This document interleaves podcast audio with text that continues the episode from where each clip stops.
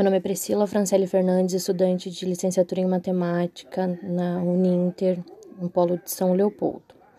Vamos falar hoje sobre desastres naturais, tá? Um desastre natural é uma destruição social, porque atinge um indivíduo ou uma comunidade, ou uma cidade, um país. É considerado desastre natural quando um evento físico provoca direto ou indiretamente danos a propriedades que pode ou não fazer vítimas diretas. Por exemplo, um furacão.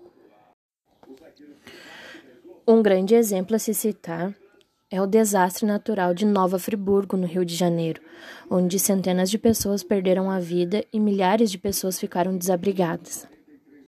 A tragédia foi causada por intensas chuvas que aconteceram naquele, naquela semana. Uh, ruas foram cobertas por lama, corpos espalhados pelas casas destruídas e carros empilhados, quedas de pontes, rodovias, a cidade ficou isolada, sem água, luz ou telefone. O rio que passa por Nova Friburgo subiu mais de 5 metros de altura, alagou casas, ruas, deixou tudo embaixo d'água. Na cidade de São Leopoldo, no Rio Grande do Sul, não é comum acontecer esse tipo de fenômeno. Porém, todos os anos temos problemas com a enchente. São Leopoldo é cortado pelo Rio dos Sinos. Como as cidades vizinhas são um pouco mais altas, uh, toda, toda chuva das cidades vizinhas correm pelo rio e acabam se acumulando na cidade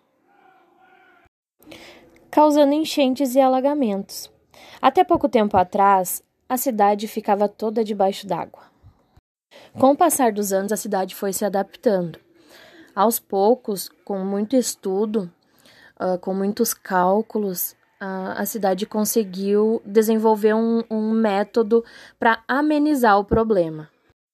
Após muito estudo, os profissionais decidiram construir diques pela cidade é feito um acompanhamento do volume da chuva e quando ela está muito intensa, o volume, o volume do rio começa a subir, eles fazem, eles abrem o desvio para o dique, amenizando em grande parte o problema da cidade. Com o uso da matemática e da física, estamos conseguindo amenizar este problema. Porém, a comunidade precisa colaborar pois é o dever de todo cidadão cuidar da natureza, não poluir o rio, não jogar móveis, lixo. Todo mundo fazendo sua parte, estamos prevenidos.